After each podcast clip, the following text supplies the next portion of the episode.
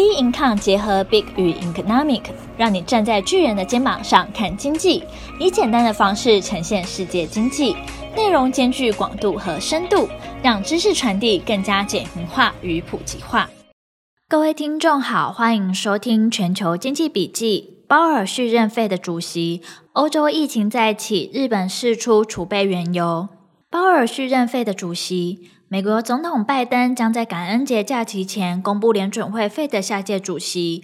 十一月二十二日，拜登宣布提鲍尔担任第二个四年任期的美国费的主席。理事呢，布兰纳德出任副主席。两人将面对后疫情时代经济复苏与数十年来最严重的通货膨胀压力。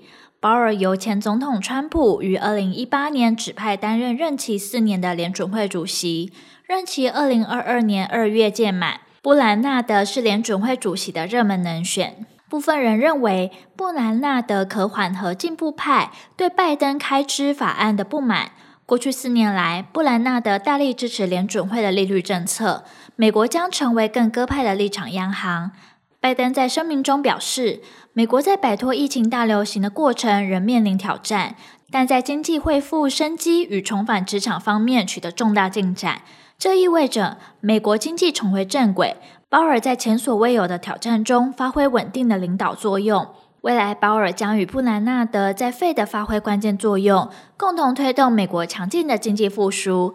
市场预期费的立场更偏鸽，美国升息的空间更大，对美元正向发展。对此，华尔街股市一早演出庆祝行情，道琼工业指数一度上涨超过三百点，美元指数上涨零点五 percent 至六十五点五四八，为二零二零年七月以来最高。欧洲疫情再起，奥地利锁国，欧美准备迎接耶诞佳节的之际。新冠肺炎疫情却伴随着凛冬侵袭欧洲。世界卫生组织欧洲区域主任克鲁格表示，新冠肺炎已再度成为欧洲排名第一的死亡原因。预计欧洲在明年三月前会新增五十多万人因 COVID-19 死亡。对此，各界纷纷示警。奥地利政府开出第一枪，总理沙伦贝格宣布，十一月二十二日起重新实施全国性的封城。民众除了上班、购买必需品及运动外，不得离开家门。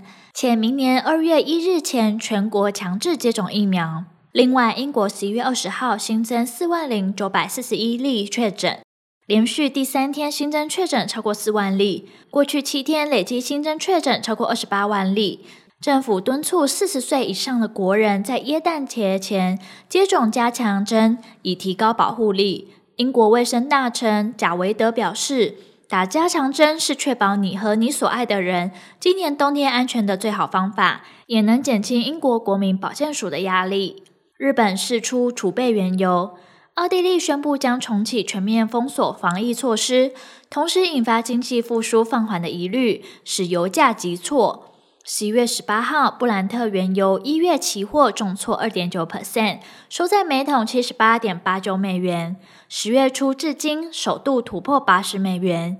原油期货价格收在约七周的低点，连续第四周下跌，创下二零二零年三月以来最长跌势。今年以来，油价已涨逾六十 percent。欧佩克与俄国坚持其逐步增产政策。表示至明年第一季，石油将供过于求。但在美国政府的督促下，全球最大的几个经济体开始考虑释出战略储油，以抑制国际油价涨势。日本首相岸田文雄表示，正考虑释出原油储备，并公布创纪录的四千九百亿美元刺激计划，其中包括抑制高油价措施。不过，日本将难以证明此举的合法性，因为根据现有的法律。日本唯有在天灾或供应紧缩，而非为调降油价之下，才能释出储油。而全球最大石油进口国中国已率先响应，宣布正在释出战略储油，同时拒绝回应此举是否应拜登要求。为了稳定能源价格，中国九月第一次公开出售国家储备原油给炼油厂，释出约七百三十八万桶原油。而后续的市场走势仍需要关注将公布的重要经济数据。本周重要经济数据公布时程将公布在我们 B Income 官方网站上。